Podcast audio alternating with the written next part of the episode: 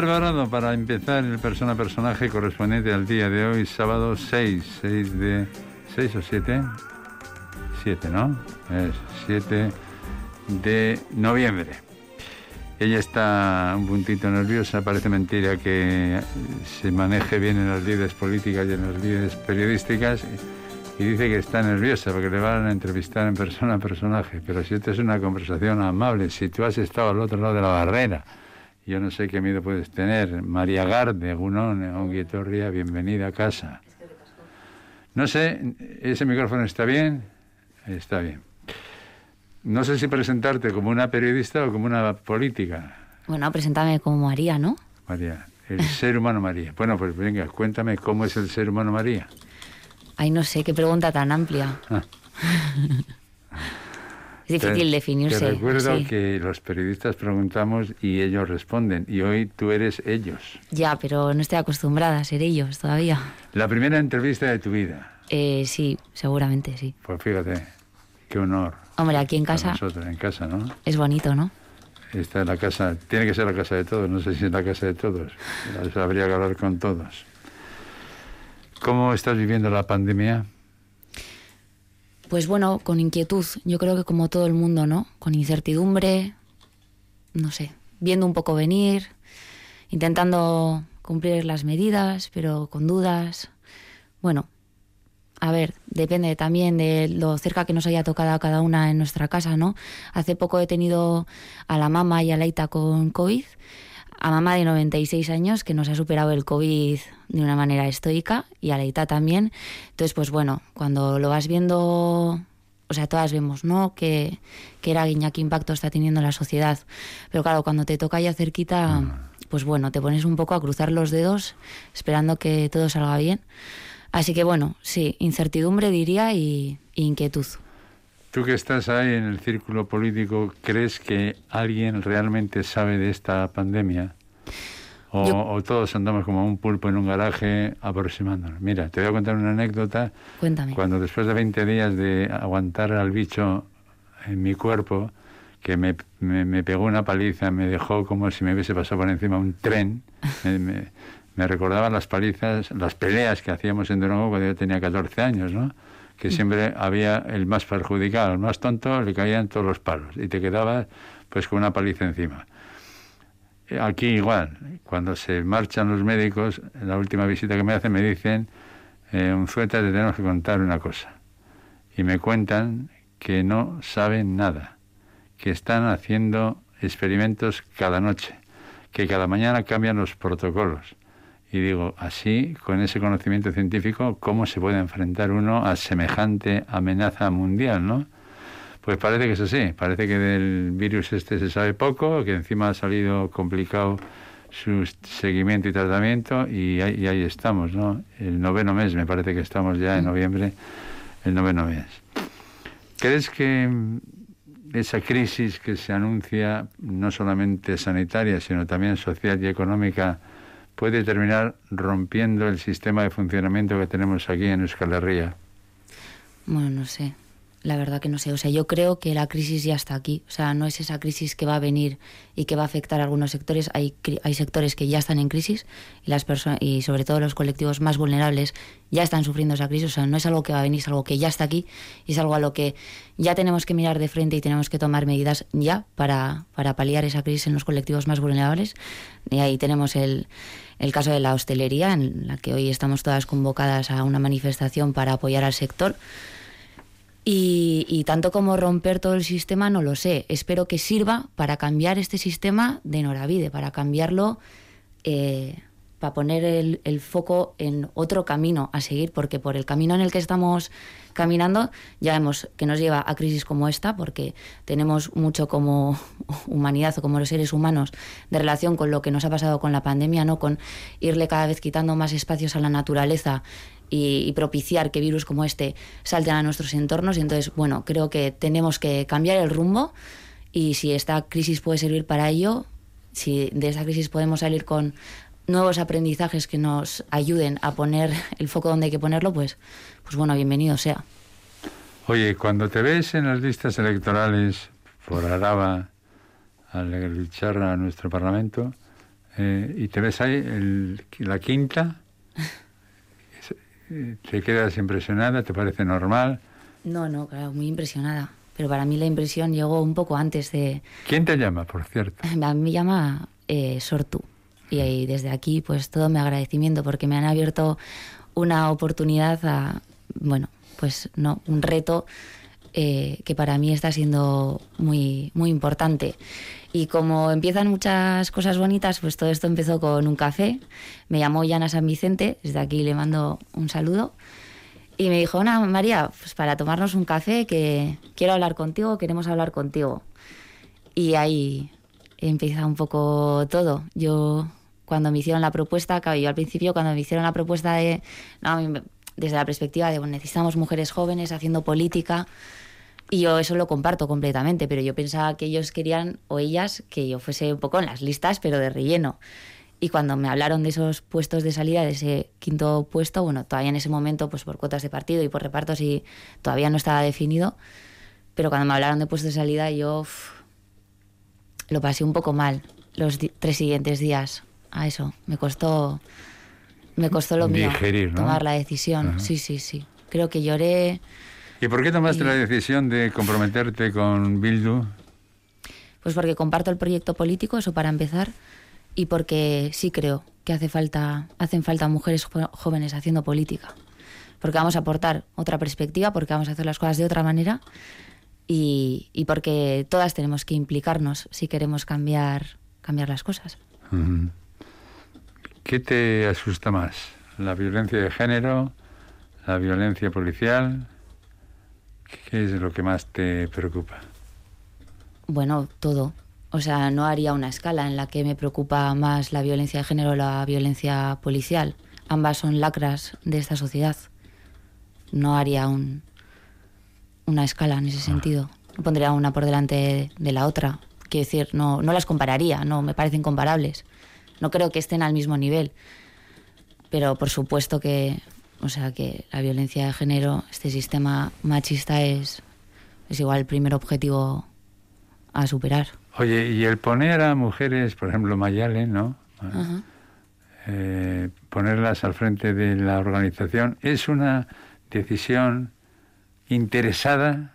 ¿Ahora toca darle a la mujer protagonismo o es una convicción del- de la coalición EH Bildu? Hombre, por supuesto que es una convicción, pero bueno, eh, mm, Mayalen Iriarte es nuestra candidata al Endacari, es nuestra, nu- nuestra opción, nuestra apuesta. Y nuestra periodista. También. Pero hay muchas otras personas que trabajan a su lado en Euskal Herria Bildu y con ella.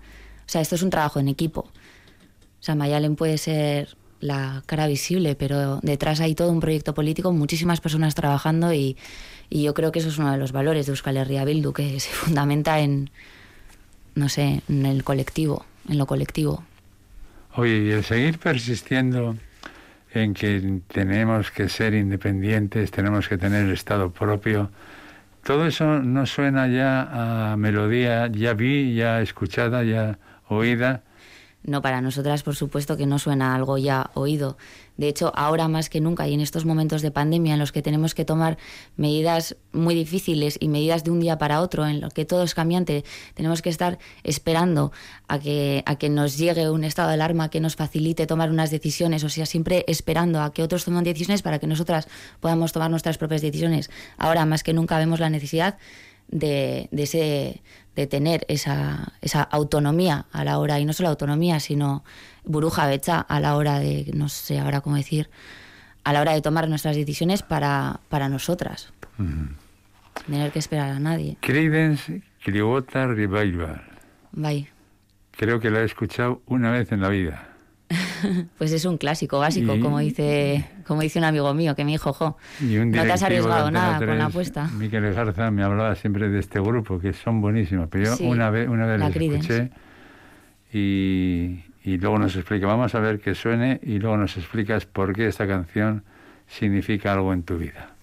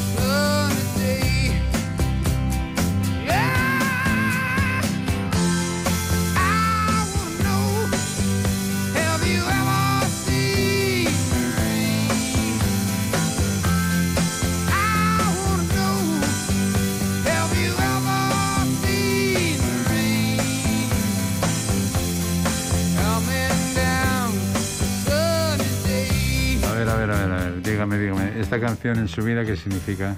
No, tampoco es que signifique algo así. No, es una canción que me gusta, que cuando estoy un poco abajo me la pongo porque, porque no, te, te levanta. Te pega un. Es un clásico, Ajá. la Credence, y, y bueno, y en un día así raros como los que estamos viviendo, pues poner un punto de, de algo que nos anime un poco es importante también. Entonces, sin más, quería traer esta canción por eso. ¿Cómo andas de soberbia? Pues no lo sé, la verdad. No sé, no sé contestarte a eso. Eh, al espejo te mirarás. Ah, sí, claro, todas y, las mañanas. Y, y sabes Sí, cómo tiene las cejas, cómo tiene la nariz, cómo Sí. tienen las, eh, los lóbulos de los oídos. También si la soberbia es grande o pequeña en ti, eh, sabrás. ¿O no? Ah, no sé. eh, pues y por ejemplo que- la lujuria, La lujuria. No sé, soberbia y lujuria no serían adjetivos que, que he utilizado mucho a la hora ni de definirme a mí ni en, ni en general. Podría haber otros. No por, sé. por ejemplo. Por ejemplo, pues, ver, un sinónimo pues de ante la soberbia, ante la soberbia prefiero la humildad. Ajá.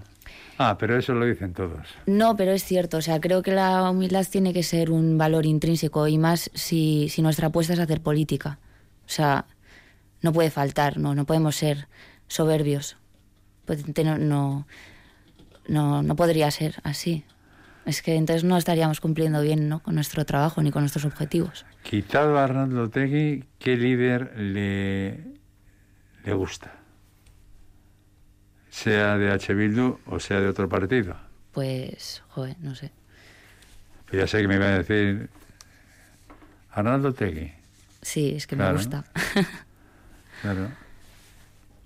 Pues Eh. pasa palabra, la verdad. ¿En la cocina qué tal eres? En la cocina, si me arreglo.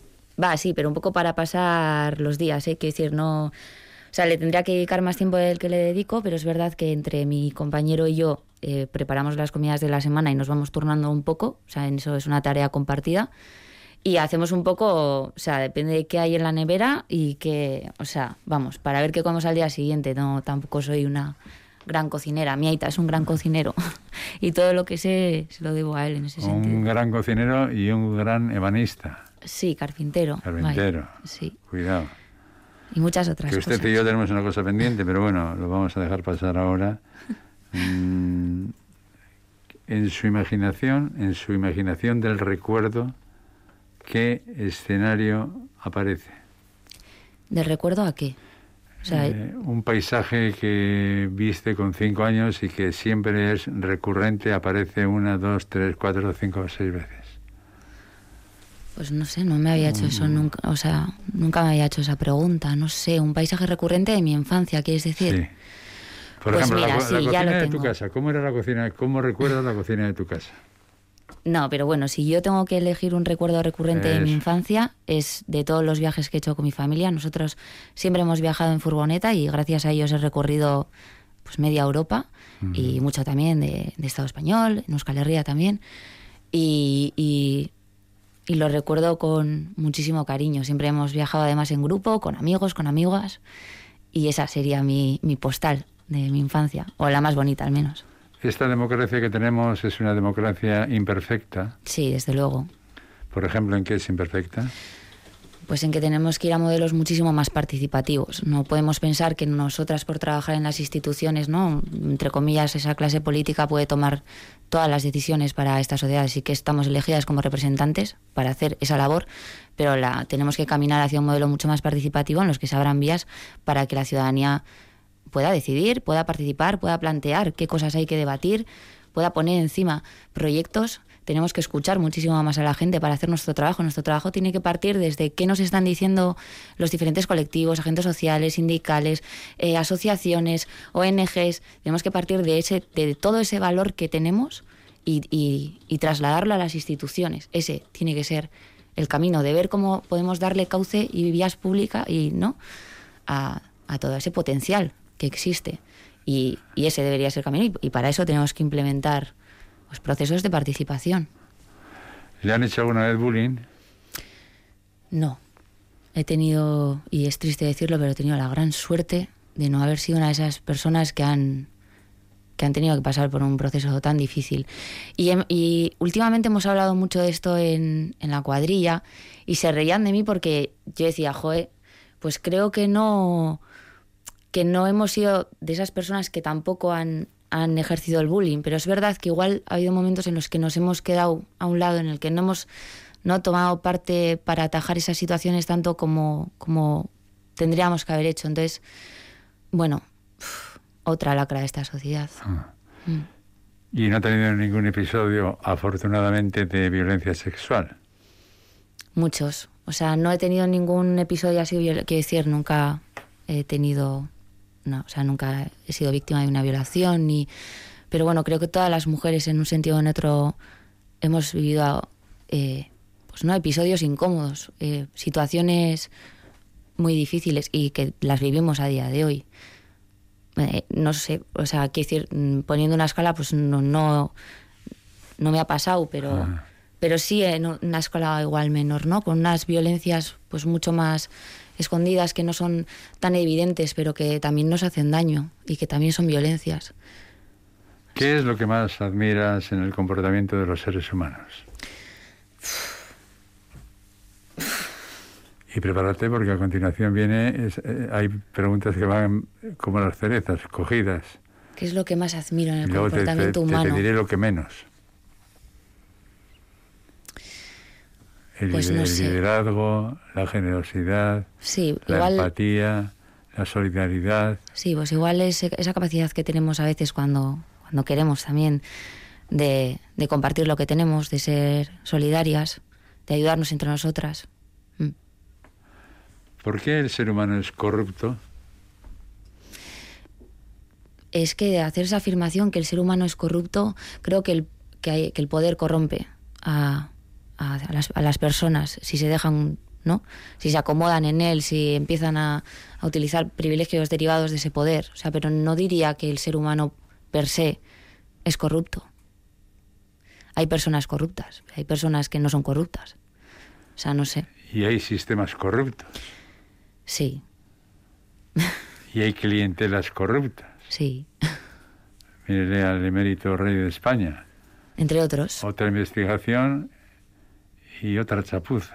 entre otros. Pero claro, esto, no es, esto es un atraco. O sea, 5 millones, bueno, en fin, es que Sí, para que luego además nos quieran hablar de, de, de estafas, ¿no? A- sois hipócritas los políticos. Tenéis que ser hipócritas. Pues no lo sé, es que Tienes yo que acabo tragar. de llegar a esto y estoy aprendiendo, pero yo intentaré ser siempre, siempre sincera y siempre transparente. Sí, pero no vayas de palomita porque, No, no te lo digo de verdad. Porque tú cuando entres en disputa política serás una combatiente. Sí, pero ¿por qué hay que hacerlo desde la hipocresía? O sea, quiero decir, no tenemos nada que esconder. Todo lo contrario. Las cosas claras, las cartas encima de la mesa y, digamos, la verdad por encima de todo. Es que no, o sea, hacer política no tiene por qué implicar ser corrupto, ni mentir, ni, ni ser poco transparente. Vamos a hacer otro tipo de política, espero, ¿no? No te van a dejar. Bueno, pero lo intentaré y si veo que no me dejan y que no me gusta, pues a otra cosa. O sea, ¿qué decir? O sea, no, todo esto es un proceso de aprendizaje. A mí me han propuesto este reto y yo lo cojo con ilusión y, y vamos a ver qué podemos hacer. Lo que son las cosas. Hace cuánto? Dos años. Te sentabas donde estás sentado ahora, Arach. Sí. Y ahora estás en el Parlamento. Pero yo espero volver a sentarme con vosotras. O sea, lo digo, lo digo desde el corazón, vamos, esto es una etapa. La vida, la vida y la vida profesional son muy amplias y muy largas y nos, ¿no? nos puede dar para afrontar diferentes retos y para, para seguir aprendiendo, para hacer cosas diferentes. Y yo espero volver a, a esta casa. Espero, si me dejáis. ¿Cómo andas de garganta? ¿De garganta cómo andas? Pues bueno, últimamente... Digo, bien. ¿cómo andas para tragar? Ah, Porque hay que tragar. Sí, me cuesta, es algo que me cuesta. O sea, me enfado, me enfado un poco, ¿no? Cuando estemos en, en, en el Parlamento, en, en el Oso Cubilcura, en el Pleno, y, y, y veo, ¿no? Eso es, o sea, cómo, cómo se debate, que hay veces que es una cosa y manzanas traigo, o sea, que cada uno va a contar su libro y, y hay veces que parece que ni, ni nos escuchamos entre nosotras. Que hay veces que, vamos, se dan unos debates un poco ridículos, pero bueno, sí, me- hay veces que me enfado y digo, ay María, no te enfades, tranquila.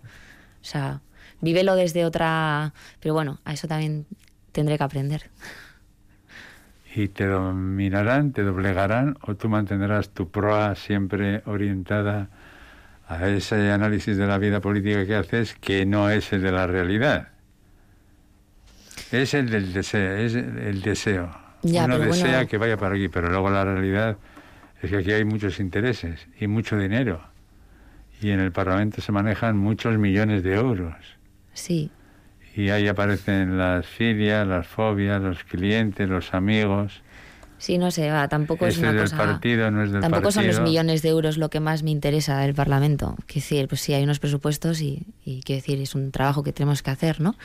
Pero hay muchas otras cosas que se pueden hacer en un Parlamento, no sé, que van más un poco a cambiar esa realidad, ¿no? De la que tú me hablas, que existe y que es... Oye, el pueblo vasco existe. No sé, a ver, yo me, me considero una, a- una habitante de este pueblo vasco, entonces sí, para mí existe, pero bueno, es una percepción propia, ¿no? O sea, no, ¿Y tú crees que uno de Ablitas es igual que uno de Bechuco? no, claro que no. O sea, luego no, cada uno dependiendo de sus vivencias, de, de también de dónde ha nacido, pues tiene su personalidad y su, y su identidad y su, y su forma de entender y ver la vida. Pero bueno, todas son compatibles y pueden convivir, ¿no? Mm. Bueno, antes hablábamos de dos pecados capitales, vamos a otros. A ver. Porque de los dos primeros, de la soberbia me has dicho alguna cosita, pero de la lujuria no, ni ha entrado, pf, ni ha entrado. No te gustan los toros, claro. No. A ver, me gustan como animal, pero Pero no decir, como me fiesta. gustan todos los animales. Pero no iría nunca. No, He, no he ido nunca a ver los Tranquila, toros. porque como fiesta nacional no me gusta ni a mí. Ya, bueno, pues no sé. Como El fiesta un animal, poco salvaje no- que no tenía el pueblo en la Edad Media, bueno, podríamos pedirle a Aras que hablase de esto, que de esto sabe un poco. Eh, la envidia, ¿cómo andas de envidia? A ver, todos tenemos un, ¿no? un poco de, de envidia. O sea, quiero decir, las cosas en proporción son sanas. Tenemos que tener un poco de envidia. Lo mismo que tenemos que aprender a llevarla. O sea, no sé, es algo natural. Sí, sí. ¿Quién te ha preparado a ti la entrevista? ¿Mm? ¿Que ¿Quién te ha preparado la entrevista? Porque Esta te entrevista veo, no se puede preparar, Cherra, por favor. te veo muy... ¿No te han dado un argumentario? Si te pregunto No. para qué... No. No, para nada. Porque eso- en, esta, en este formato de persona a personaje que vas a... ¿Que no sabes a dónde vas? Esto es como una, Claro. una barca que está en ¿Cómo te medio vas a preparar esto? Y a ver, a ver si termina en Ízaro, en Bermeo o en Lequeitio. Vamos para allí. A ver si no me echan, ¿no? Bueno. La clase obrera existe. La clase obrera, pues esa clase obrera de la que económico. hablábamos en el... si- no, o sea, pues no sé, existen clases, por desgracia, porque existen desigualdades, porque la riqueza está muy mal repartida en este país, en este mundo en general. La clase obrera como tal, pues igual esa clase obrera mítica que, de la que hemos hablado tanto, pues igual se ha transformado. Pero clases existen, por desgracia. Sí. Yo, yo solo conozco dos clases. A ver. Los que tienen el poder y los que no tienen. Sí, los que tienen el dinero y los que no Luego lo tienen. es más nacionalista, menos nacionalista, más aberchale, menos aberchale, pero el poder está claramente en un sitio. Mm. ¿Dónde está la riqueza? Y es muy poderoso. Sí. y intentáis en el reparto de la riqueza pues que llegue, por ejemplo, el tranvía. El tranvía, yo suelo decir, ya lo utilizarán las clases poderosas de Vitoria. No tengo ni idea, pregúntaselo a las clases poderosas de Vitoria. Yo sí usuaria del tranvía y me muevo en bicicleta. Lo intento, o sea, quiero decir, Y en el entorno, dentro del vagón, ¿qué ves? Gente obrera, gente humilde, gente De todo. trabajadora, gente con pisón, gente con joyas. de ¿Qué todo. Hombre, es verdad que desde que no vivo en Avechuco, ahora vivo en Zaramaga, ya no utilizo lo que es el tranvía, entonces no te puedo decir a día de hoy qué, qué, veo, en el tram- qué veo en el tranvía, pero... Pero si eso, la- esa pregunta no es, no es para mí. Esa pregunta es para las clases pudientes de esta sociedad, a ver si utilizan o no el tranvía. Tendrás que preguntar a tu próxima o próximo entrevistado. ¿Qué valor? ¿Qué valor tiene? Garde. Garde es un apellido navarro, ¿verdad? Sí, De la, zona del, de la zona del Roncal, ¿no? Me pues. Meitite era de Tudela, Ah, de la Ribera, ¿eh? Ay. De la Mejana, hombre. Y hay un pueblecito que se llama Garde. Así que no sé, tampoco Sí. hemos investigado muy bien. Igual hay gente en mi familia que lo ha hecho, ¿eh? pero ¿Y no sé. tú crees que navarros, eh, eh, aragoneses, de alaveses, guipuzcoanos son parte del pueblo vasco? ¿O esa es una ficción que la monta Sabina Arana en el siglo XIX y que se mantiene en la actualidad? Es una realidad de sentimiento, de lengua, de institución, de espíritu, ¿qué es? Sí, y de todo, de todo eso junto y de lo que cada una considere. ¿Y los que consideran que no? Pues bueno, pues lo consideran así. Es que no sé muy bien a dónde quieres llegar. Cada una es libre de, de elegir cómo, cómo se cómo se define, cómo, qué, qué considera, qué... Yo me, yo me siento euskalduna, yo me siento vasca, yo sí me definiría así. Que hay personas que no, pues bien, lo respeto, no sé. Silencio. Silencio. Dicen que es la negación de la radio, el silencio. Lo que pasa es que hay silencios clamorosos. Eh, ¿Cuándo va a llegar Bildu al poder? Ya estuvo, ¿eh? Estuvo en la Diputación de... Bueno, y está gobernando Efe- en, Efectivamente. en muchos en muchas alcaldías. Eso es. Pues no lo sé, la verdad. Espero que, que Euskal Herria Bildu llegue al poder. Es que, a ver, decirlo así suena como mal. O sea, espero que Pero llegue a gobernar otros El espacios. que- objetivo de todo político, María, es llegar al poder. Ya, pues a mí, si dicho está- así, eso me si suena a está- vieja política y no me gusta. Llegar al poder. Ah, el poder, ah, mm, así, definido no. como tal, no sé, no me Sabía, gusta. Sabía, eh, sabía. Claro. Sabía, sabía que iba Entonces, a ocurrir esto. llegar a, a ser, repre- o sea, a ser, ¿no? A que la ciudadanía confíe cada vez más en nosotras y llegar a, a, o sea, gobernar en cada vez más espacios. ¿Y por qué hay que taparse detrás de las palabras?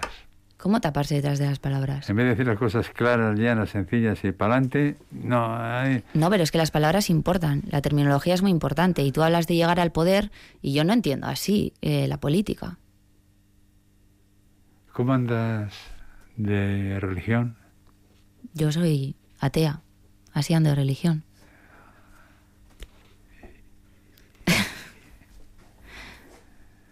Y tus votantes que sean creyentes, mira, la María atea. Bueno, pero que las cosas no son incompatibles. O sea, porque yo no, no, o sea, no te, o sea, no tiene, no, yo no lo, yo no, no veo las cosas en la misma lógica que tú, Cherra. Yo porque yo no crea en, no comulgue con ninguna religión, no me tengo por qué no entender con alguien que sí. Es que hay que abrir un poco el, ¿no?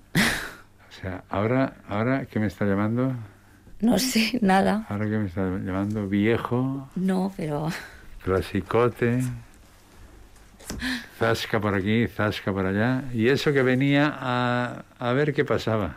ya, bueno. Esa es la Garde que me gusta a mí. Ya ha aparecido Garde, ya ha aparecido mandando. Porque es mandona, ¿verdad?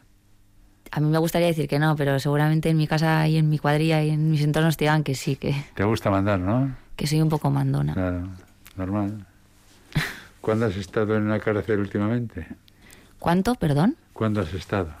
En la ¿Has, vis- cárcel. ¿Has visitado una, una cárcel, eh, yo que sé, la semana pasada, hace 10 días, 3 meses? No he, no he visitado nunca una cárcel. Pues hace mucho tiempo. eh, que por, o sea, vamos, por suerte no me ha tocado visitar una cárcel, porque es una experiencia súper dura.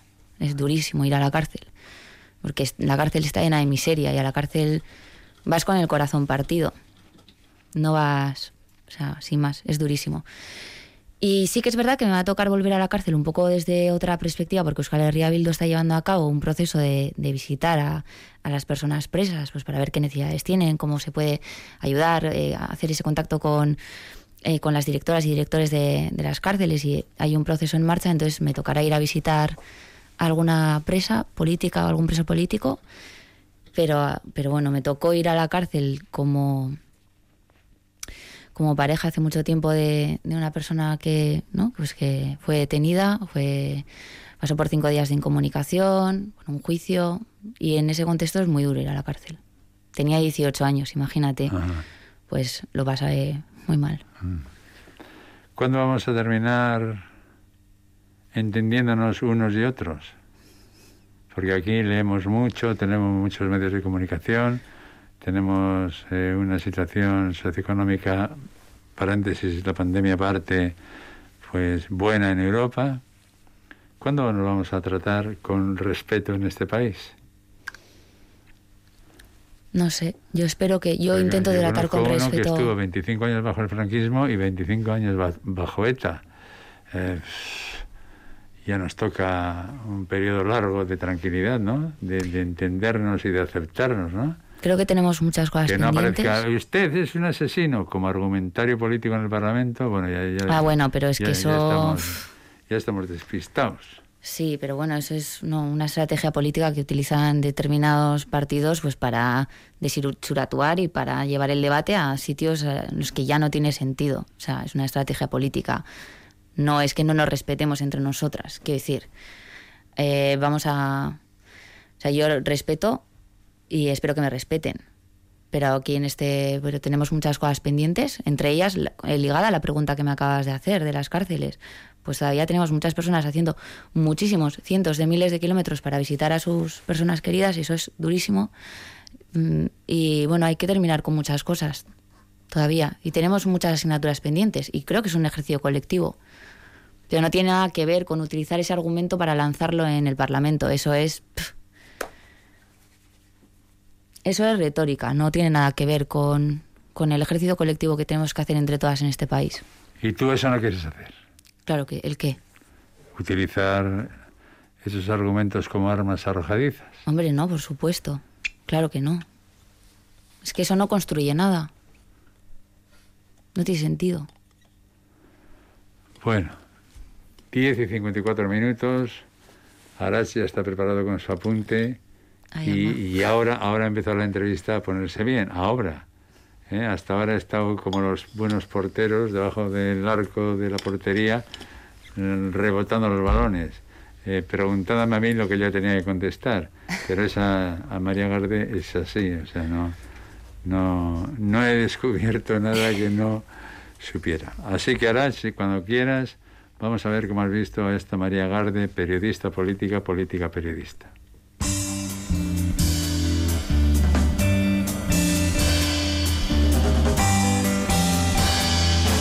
Pues me van a permitir los oyentes que no sea muy objetivo ¿eh? en, este apunte, porque hablar de María Gardes es hablar de esas personas que le ponen pasión a todo lo que hace. Una pasión que le ha llevado a aceptar un reto importante, el de dar el salto a la política. Pero antes se bregó en el periodismo, primero aquí en Radio Vitoria, también en Radio Euskari, por cierto que aspira a regresar ¿eh? a esa etapa en un futuro. Periodista con ganas de comerse el mundo, siempre con inquietudes, olfateando donde podía estar la noticia, perseverante y con una palabra que nunca salía de su boca. No. Quizás a primera vista María puede parecer una persona seria, pero luego es de las que sonríe. Es comprometida y eso le ha llevado a la política desde hace unas semanas, apenas dos meses. Ocupa un asiento en el Parlamento Vasco, es un escaño por EH Bildu, también por nuestro territorio, por Araba. Aunque eso de las etiquetas parece que no va con ella. Ella es María, ni periodista ni política. María, a secas.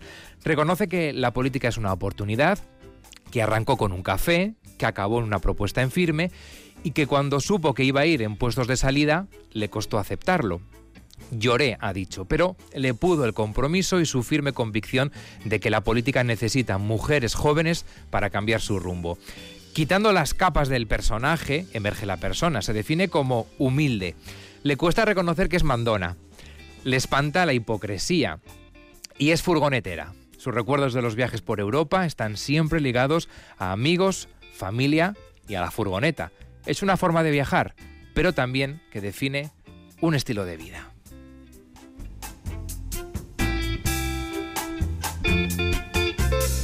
Es que casco. Eh, ha estado glorioso, ¿no? Sí, es que me casco la hecho su bolita. Benetan, me ha emocionado y todo, sí, sí. No, he sido muy objetivo, era muy difícil cuando tú has conocido a una persona eh, desde sus inicios eh, como periodista y luego vas viendo evolucionar a alguien Es difícil, ¿eh? Abstraerse todo eso. Sí. Guante de seda, dentro una mano de hierro. María Garde. Gracias por haber estado con nosotros. A vosotros. Es que ricasco. por haberte dejado ma- marear un poco más. Eh, no, no ha sido mucho, no ha sido mucho el bamboleo, andar suavecito. Y lo que sí te deseo es suerte. Hay que desear en la vida siempre suerte, Sí. Pero a una mujer que quiera representar a un pueblo en una institución como tú, hay que desearle suerte, porque todos somos necesarios. Hasta, y ya sé que esto no le va a gustar a alguno, hasta la extrema derecha, porque si el pueblo vota extrema derecha, vota, es que no le ha votado. Diga, diga, diga algo de la extrema derecha. No, no. Ah, Ni buena intención. la extrema derecha sale de los votos que sale, y punto. Y eso hay que respetarlo en esto que entendemos como sociedad democrática. En cualquier caso, María, gracias, Fortuna, y cuando quieras, este programa, las puertas abiertas. Es que ricasco. Suri.